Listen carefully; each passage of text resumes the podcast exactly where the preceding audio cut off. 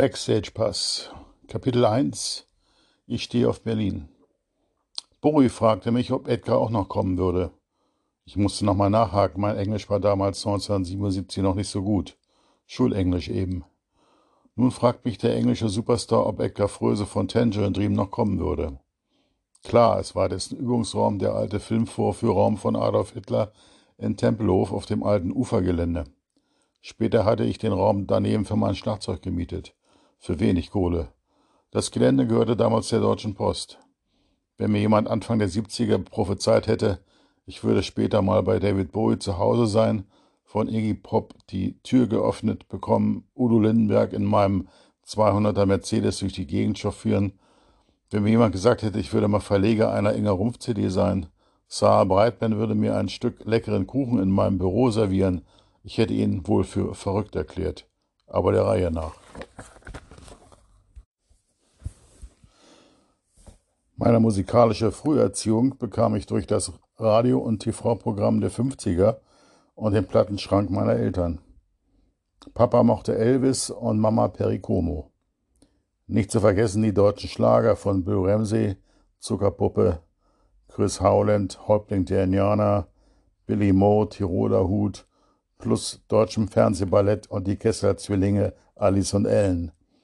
Am liebsten aber mochte ich die lustige Truppe von Hasi Rusterwald, insbesondere den englischen Drama. Live sah ich Hasi erst bei einem Konzert von Julia Wendt. Da war er Special Guest. Leider konnte er keine Klarinette mehr spielen, dazu war er schon zu betagt. Zum Vibraphon aber reichte es noch. Mein allererstes Konzert war 1959 mit meinen Eltern im Berliner Sportpalast. Einer jener bunten Nachmittage mit verschiedenen Künstlern. Unter anderem trat auch Brigitte Mira auf. Hauptattraktion Hans Albers. Er sang ein, zwei Lieder und bekam danach eine Flasche Wein, die er großzügig dem Orchester überließ. Genüsse dieser Art hatte der Arzt ihm verboten. Es nützte nicht viel, denn dies war einer seiner letzten Auftritte vor seinem Tod 1960. La Paloma AD. Ich war damals, glaube ich, sieben. Als John F. Kennedy die legendären Worte Ich bin ein Berliner sprach, stand ich mit meinem Vater in der Menschenmenge vor dem Schöneberger Rathaus. Der Satz wird oft aus dem Zusammenhang gerissen. Kennedy sagte nämlich eigentlich, dass jeder freie Mensch in Zukunft wieder stolz sagen kann, ich bin ein Berliner. Später standen mein Vater und ich auf dem Dach unserer Aral-Tankstelle, der ältesten Berlins, und bestaunten die Autokolonne des Präsidenten mit Adenauer und Willy Brandt, davor die blitzblanke Polizei-Motorradstaffette. Ein Jahr zuvor wollten wir noch gemütlich durch das Brandenburger Tor nach Ostberlin. Es war der 13. August 1961. Man ließ nichts und niemanden mehr durch. Ja, ich wollte schon früh Drama werden. Lange lag ich meinen Eltern damit in den Ohren. Mit 16 Jahren bekam ich endlich ein Schlagzeug der Marke Tromser von meiner großherzigen Mutter geschenkt. Zur Freude der Nachbarn übte ich in meinem Zimmer. Sozialer Wohnungsbau Berlin-Friedenau. Hellhörige, dünne Wände. Ich hatte nie Schlagzeugunterricht, alles selbst beigebracht oder abgeschaut bei den anderen. Immer viel geübt und viel gespielt. Wenn irgendwo Not am Drama war, sprang ich ein. Eins, zwei, drei, welchen Song spielen wir jetzt eigentlich? Der Bassist Ralf Trotter Schmidt, Interzone, sagte bei so einer Probe mal zu mir, ist nicht so wichtig. Klingt immer besser, wenn du die, die Betonung mitspielst. Ich trommelte das erste Mal bei Kapitol. Drummer Frank Hemmerle konnte den Abend nicht. Später spielte ich immer wieder bei anderen Bands und konnte meine Leidenschaft mit anderen teilen. Die ersten Übungsräume waren selbstverständlich weder in der Nähe unserer Wohnung noch warm und trocken. Meist rochen sie feucht und muffig oder waren verqualmt. Hinterlassenschaften der anderen Bands, die die Nacht davor dort mehr gekifft als geübt hatten, in der Hoffnung, irgendwann mal reich und berühmt zu werden. Einmal spielte ich bei Klaus Lages Band BRE vor, das passte aber nicht. Mit meinem Bluesrock-Trio The Witch trat ich dann sogar im angesagten Quasimodo auf. Aber aus Berlin kam ich als Musiker nie heraus. Ich war froh, wenn ich Mitstreiter fand, die nicht nur ihr Instrument beherrschten, sondern auch pünktlich zur Probe erschienen und diszipliniert die Songs spielen konnten. Einem Gitarristen zog ich mal den Stecker raus, weil er nicht aufhören wollte zu kniedeln, obwohl wir gerade etwas besprechen wollten. Hatte ich mal keine feste Band, so ging ich zu Sessions oder traf oder man traf sich in Jugendclubs und spielte vor Publikum einfach so drauf los. Einmal kam beim Aufbauen ein Steppke auf unseren Gitarristen zu und fragte ihn Kess, Du sollst der beste Gitarrist Berlins sein, stimmt das? Kann schon sein, meinte Bernd Gertig cool. Bernd machte dann später Karriere mit Lake. Für mich war er der Carlos Santana aus Friedenau. Spielte wie der Satan, aber meine Mutter sagte immer, wenn er bei uns zu Hause anrief, der freundliche Bernd ist dran. Bernd war irgendwie ein kleiner Daniel Düsentrieb. Er bastelte mit Vorliebe an seiner Gitarre rum und verbesserte sie, indem er zum Beispiel die Bünde auskehlte, um die Saiten länger ziehen zu können. Die kabellose Gitarre mit Sender war auch von ihm. Und nicht zu vergessen der elastische Gitarrengurt. Ich werde nie vergessen, wie im WDR Rockpalast der Gitarrist von Mother's Finest plötzlich mit Bernds elastischem Gitarrengurt spielte. Er ähnelte dabei einer Kopie von Bernd mit seinen Bewegungen und den langen blonden Haaren. Bernhard Kurzke von Number One hatte das gedeichselt und sich um die Patentrechte gekümmert. Bernd hatte später in Hamburg das Gartenhäuschen neben dem Haupthaus von Udo Lindenberg und Gottfried Böttcher in Blankenese, in direkter Nachbarschaft zum Anwesen von Axel Springer. Ich habe da einmal übernachtet. Morgens klingelte der Wecker und automatisch gingen die Vorhänge auf, die Kaffeemaschine lief los und das Radio spielte Musik. Bernd war schon immer ein Tüftler. Auf dem Foto ist zwar sein Haus nicht gut zu sehen, aber links davor steht sein alter VW-Kastenwagen. Foto vom Falkensteiner Ufer in Hamburg. Mein erstes Rockkonzert war Tonsteine Scherben in West-Berliner Quartier Latin 1970. Rio Reiser sang voller Inbrunst seinen Szenehit Macht kaputt, was euch kaputt macht. Dazu war ich leider zu kaputt. Ich bin danach zu Fuß nach Hause. Als Auszubildender hatte ich kein Geld für Taxi und Nachtbusse gab's noch nicht. Das erste Auto bekam ich ein Jahr darauf zum Führerschein von meinen Eltern geschenkt. Ein 59er Käfer, der satte 80 Kilometer fuhr. Mein Vater hatte ihn gedrosselt, damit ich nicht durch die Stadt rasen konnte. Eigentlich wollte ich ja den Karmann Gia von meinem Arbeitskollegen kaufen. Aber Papa war dagegen. Zu schnell für dich als ob ich mit dem simplen VW-Motor von Karmann hätte Rennen veranstalten können. Also gab es den Käfer von Mama. Der wurde nun blau gespritzt. Sah echt gut aus dann. Mit dem eingebauten Radio gab es einen für damalige Verhältnisse ganz anständigen Sound. Der Lautsprecher direkt hinter dem Lenkrad hatte einen ganz schönen Wumms. Ein riesiges Konzertereignis war das Festival unter dem Namen Pop Progressive Peace Konzert am 30.03.1970 im Berliner Sportpalast mit Spencer Davis Group, Harden und York, Deep Purple, The Nice, Keith Hartley Band, Alexis Corner und Wonderland. Am Schluss machten die meisten Besucher die Halle schon, nachdem die meisten Besucher die Halle schon verlassen hatten, gab es noch eine Session mit allen beteiligten Musikern. Darunter war auch Tourneeveranstalter und Mitglied von Wonderland Frank Dostal, den ich später in meiner Zeit im Logo als Produzent von Rosi Rosi und den Crackers kennenlernte. Während die Purple spielte, konnte ich direkt an die Bühne gehen. Absperrgitter und Ordner vor der Bühne gab es damals noch nicht. Und aus nächster Nähe Richie Blackmore dabei beobachten, wie er nacheinander zwei Fender-Gitarren in seinen Boxen bohrte. Ich war beeindruckt. Was für eine Power. Der Eintrittspreis, die Eintrittspreise waren viel niedriger als heute. Ich zahlte 9 Mark 80 im Vorverkauf. Das sind so ungefähr 5 Euro heute. Was für mich als Lehrling mit 130 D-Mark Lohn trotzdem eine Menge Geld war. Die Mitglieder von Wonderland sollte ich später in Hamburg übrigens alle noch persönlich kennenlernen. Dicky Tarach mit den Rattles, Kalle Trapp als Produzent für eine der Bands, die ich als Manager vertrat. Klaus-Robert Kruse spielte mit Känguru oft bei mir in der Hamburger Fabrik und Achim Reichel fand sich bei Konzerten seiner Labelkünstler bei mir im Logo ein. Mein Traum vom ersten eigenen Auftritt wurde dann irgendwann wahr. Als wir im Spätsommer 1973 mit einem ausgemusterten Polizei-VW-Bus aus einer Versteigerung der Berliner Polizei zu unserem Auftritt bei einem Festival in Neukölln durch die Stadt fuhren, fielen wir wegen dem Bus und unserer langen Haare an jeder Ampel auf. Bei dem Festival Art Meeting 73 spielten nur kleine lokale Bands, wie zum Beispiel Rockzipfel oder Tontransport. Vor jedem Auftritt wurde ein kurzes Filmchen der Band aus dem jeweiligen Übungsraum gezeigt. Da wir auf der Empore einer Kirche in Kreuzberg geprobt hatten, boten wir mit Abstand die beste Filmkulisse. Leider hörten und sahen uns dann nur die wenigsten, da wir als erste Band schon um 15 Uhr auftraten. Dafür bekamen wir von den circa 50 Leuten recht wohlwollenden Applaus. Wenig später stellten wir fest, dass sogar ein Bootleg-Tape von unserem Auftritt existierte. Unsere hoffnungsvolle Band hieß übrigens Hope. Wir verstanden uns als Hobbymusiker ohne größere Ambitionen.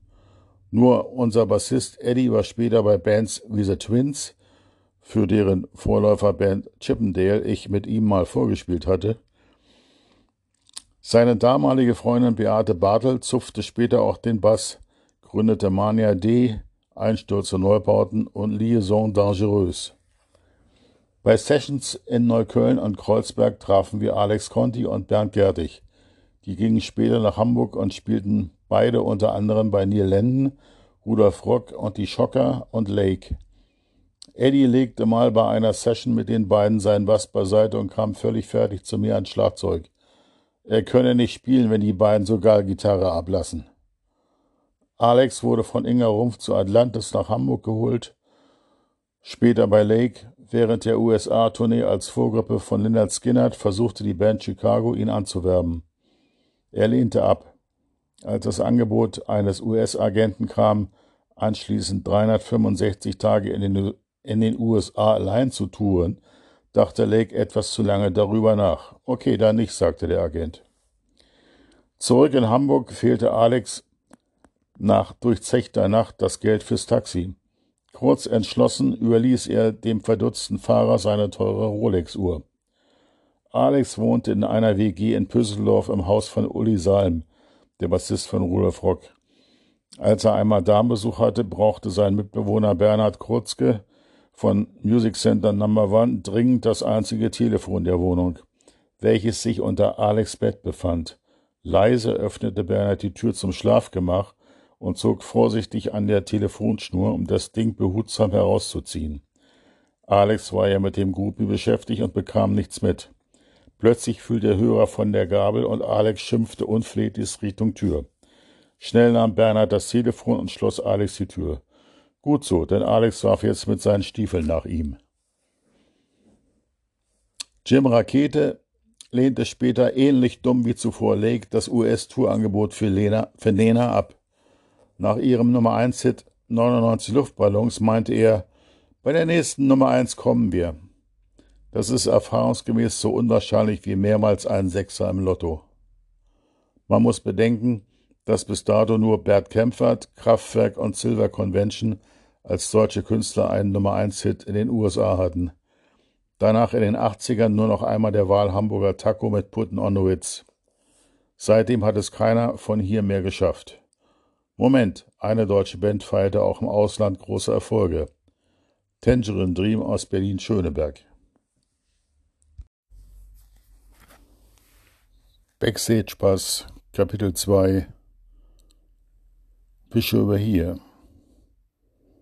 Chris Franke von Tangerine Dream interviewte ich für die Berliner Zeitung Nur Musik im Audio-Tonstudio. Mit meinem UA-Tonbandgerät machte ich davon einen Mitschnitt. Chris berichtete von den Aufnahmen des Albums, bei dem sie Nick Mason, den Drummer von Pink Floyd, als Produzenten dazu holten, aber bald wieder nach Hause schickten, weil es sie nicht wirklich weiterbrachte. In der Toilette traf ich Georg Danzer. Der hatte auf dem Spiegel mit Filzstift Danzer was hier hinterlassen und grinste mich beim Rausgehen triumphierend an. Der Studiobesitzer Jörg verriet mir einiges über die Aufnahmen, die David Bowie dort gemacht hatte, bevor er ins Hansa-Studio wechselte. Let's make a hit tonight, soll Bowie gesagt haben. Dort entstanden also die ersten Demos zu Heroes. Danach in unserem Jugendheim war ich regelmäßig bei der Band A33, das war die Buslinie in Berlin, später Firma 33, im Übungsraum und guckte mir die ersten Tricks am Schlagzeug ab. Die spielte überwiegend Titel nach und war perfekt im Beatles-Nachsingen. Der Schlagzeuger Rüdiger Selle besaß eine Stimme wie Paul und John zusammen. Ich half bei einigen Auftritten beim Aufbau, war also schon Rody, bevor ich das wusste, was es bedeutete. Später machte ich eine Zeit lang den Aushilfs-Rodi bei Tangerine Dream, transportierte die riesigen Synthesizer-Türme durch Berlin. Peter Baumanns amerikanischen Straßenkreuzer LTD, bei dem der Auspuff fehlte und der wie ein Panzer klang, durfte ich in die Werkstatt fahren. Zur Sicherheit fuhr der Truck hinter mir. Man ließ mich Edgar Fröses Garage ausmisten und so weiter. Ich machte das, was für ein Aushilfsrodi ebenso anfiel. Bei dem Garagenjob machte ich einen Fehler, den ich heute noch bereue. Da standen ein alter Sessel und ein paar Lautsprecherboxen aus dem Besitz von John Lennon, die mir Chef Rodi Oli anbot. Weshalb ich da nicht zustug, weiß ich bis heute nicht. Wahrscheinlich fehlte mir das nötige Kleingeld. Bei einem Auftritt von Tangent Dream in der Philharmonie in Berlin fotografierte ich den kompletten Aufbau der beeindruckenden Anlage. Einige Tage später kam der Auftrag, Equipment aus Bowies Wohnung in der Hauptstraße 155 in Berlin-Schöneberg abzuholen und zum Übungsraum von Tangerine Dream nach Tempelhof zu transportieren. Chef Rodi Roli und ich fuhren hin und klingelten unten. Ein leicht angetrunkener Ami öffnete und stellte sich als Jimmy vor. Es war Iggy Pop. Richtiger Name James Osterberg. Der wohnte bei Bowie, später hatte er eine eigene Wohnung im Hinterhaus. Im ersten Stock begrüßte uns ein blonder Engländer mit Schnauzbart. Hello, I'm David. Er trug blaue Jeanshose und schwarze Lederjacke, schwarze Clocks und eine graue Schiebermütze. Sah überhaupt nicht aus wie ein Popstar. David war sehr nett und zeigte uns die Anlage, die wir mitnehmen sollten. Wir luden seine Sachen aus der Sechszimmerwohnung in den Truck und fuhren Richtung Übungsraum nach Tempelhof. Übungsraum ist leicht untertrieben. Es handelte sich um einen Saal von ca. 1000 Quadratmeter. Heute befindet sich an dieser Stelle ein Teil der Uferfabrik. Später probte Iggy hier mit seiner Band für die Welttournee mit Bowie am Piano. Später kam dann noch Brian Eno dazu. Bei der Session mit ihm war ich leider nicht mehr dabei, hatte einen Termin beim Zahnarzt, auch schöne Musik. Da ich nun wusste, wo Bowie wohnte, lauerte ich ihm eines Tages so lange vor der Haustür auf, bis es mir gelang, nachfolgende Schnappschüsse zu machen. Ich postierte meinen VW-Bus gegenüber des Hauseingangs und hatte das Glück, dass Bowie bald mit seiner Assistentin Coco Schwab, die heute noch für ihn arbeitet, herauskam und geradewegs auf mich zulief. Meine Canon AE1 mit Weiner ratterte los. Sie gingen dicht an meinem Auto vorbei und kamen kurze Zeit später auf der anderen Straßenseite zurück. Beide trugen fast die gleichen Klamotten. Blaue Jeans, schwarze Clocks und graue Schiebermütze. Bowie in kurzer schwarzer Lederjacke und hellem Hemd. Unauffälliger ging's nicht. Die Fotos verkaufte ich später an den Musikjoker, um mein eigenes kleines Fotolabor zu finanzieren. Als das publik wurde, nannten einige mich nur noch Lokalmafia, darunter Edgar Fröse. Natürlich besuchte ich auch Bowies Konzerte in der Berliner Deutschlandhalle. Mit Gratis-Tickets von der Plattenfirma dank meiner Tätigkeit in der Schallplattenabteilung bei Montanus am Kurfürstendamm. Es war die Station-to-Station-Tour, wo Bowie angestrahlt, angestrahlt von weißem Neonlicht auf der Bühne stand bei dem es einen kleinen Zwischenfall gab. Während eines Gedrängels vor der Bühne unterbrach Bowie das Konzert. Nachdem sich alles beruhigt hatte, setzte er den Song nochmal an, brach dann abermals ab, kam nicht mehr rein. Dieser Zwischenfall hatte ihn aus der gewohnten Fassung gebracht. Mit Rebel Rebel ging es dann weiter. Riesig das Interesse an Bowie hier in Berlin. Eines Tages erhielt ich sogar einen Anruf aus London vom Melody Maker, die alles Mögliche über ihn von mir wissen wollten. Der Musikjoker hatte meine Fotos geschickt. Sogar Bowie Edelgruppi Sarah aus Berlin rief bei mir an, um mich auszuquetschen. Ich erlebte Bowie dann nochmal backstage bei einem Zappa-Konzert in der Deutschlandhalle, wo er und Iggy Pop die ganze Zeit hinter der Bühne saßen, während vorne Zappa sich in einem Song über den White English Popstar ausließ und Bowie kräftig durch den Kakao zog. Niemand vorne wusste, dass Bowie anwesend war. Ich machte ein Foto mit meiner kleinen Agentenkamera, die Neu-Berliner Iggy und Bowie auf der Hinterbühne. Nach dem Konzert standen sie vor Zappas Garderobe. Presse, Freunde, Bowie, Iggy warteten darauf, ins Allerheiligste gebeten zu werden. Kurze Zeit später linste John Smothers, Zappas glatzköpfiger Leibwächter, durch die Tür und winkte nur Iggy rein.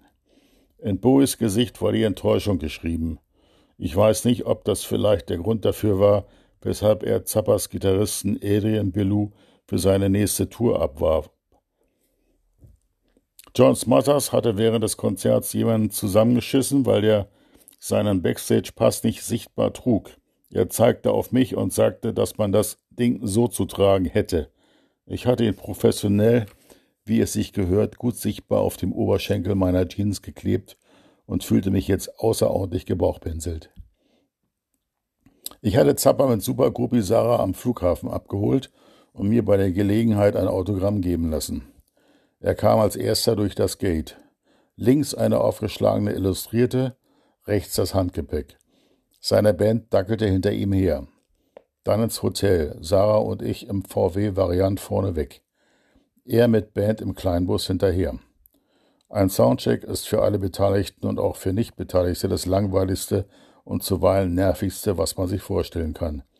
Okay, es gibt Ausnahmen. Beim Zappa-Konzert wurde der Saal für das Publikum schon beim Soundcheck geöffnet und das platzte mitten hinein in den Soundcheck. Welcome to the Mothers of Invention Soundcheck begrüßte er alle. Nach circa 20 Minuten verließen er und Band die Bühne und dann präzise 20 Uhr mit dem Konzert loszulegen. Das nächste Konzertereignis ließ nicht lange auf sich warten. Beim Konzert von Iggy Pop in der Hochschule der Künste stand der erste Punk Berlins vor mir, Jackie, der Iggy vor Begeisterung ins Bein biss. Jackie Eldorado, mit richtigem Namen Jochen Hildisch, sollte ich später in Hamburg ein wenig disziplinierter als Tourneeleiter von diversen Bands, Tote Hosen, Robbie Williams etc. wieder treffen. Fotos von Iggy vor seinem Übungsraum hatte ich auch gemacht. Schnappschüsse, wie er mit seiner Band ankam, ließ sich wie auch andere von einem Freund entwickeln. Dummerweise verschwanden diese genauso mysteriös wie viele Bowie-Fotos. Ich hatte meine Ausbildung zum Kaufmann im Groß- und Außenhandel bei Herlitz mit Ach und Krach abgeschlossen und noch ein halbes Jahr an meiner Lehrstelle verbracht, als es mich drängte, endlich auch mal was anderes zu tun. Neben der Band fuhr ich fortan Parfüm durch Berlin und hörte dabei Musik auf EFN. Der US-Sender brachte eine Menge Pop und Soul und ich verbesserte ganz nebenbei meine Englischkenntnisse. Die Lektüre von Melody Maker und New Musical Express bereicherte zudem mein Wissen um, das, um die Musikbranche. Deshalb bezeichnete man mich wohl damals schon als wandelndes Rocklexikon.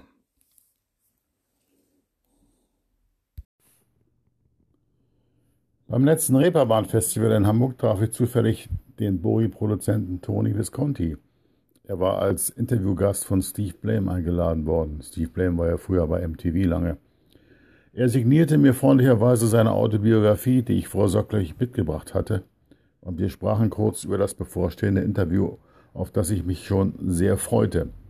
Eine Stunde lang gab er bereitwillig Auskunft über seine überaus erfolgreiche Karriere als Produzent vieler Stars und hatte etliche lustige Anekdoten parat.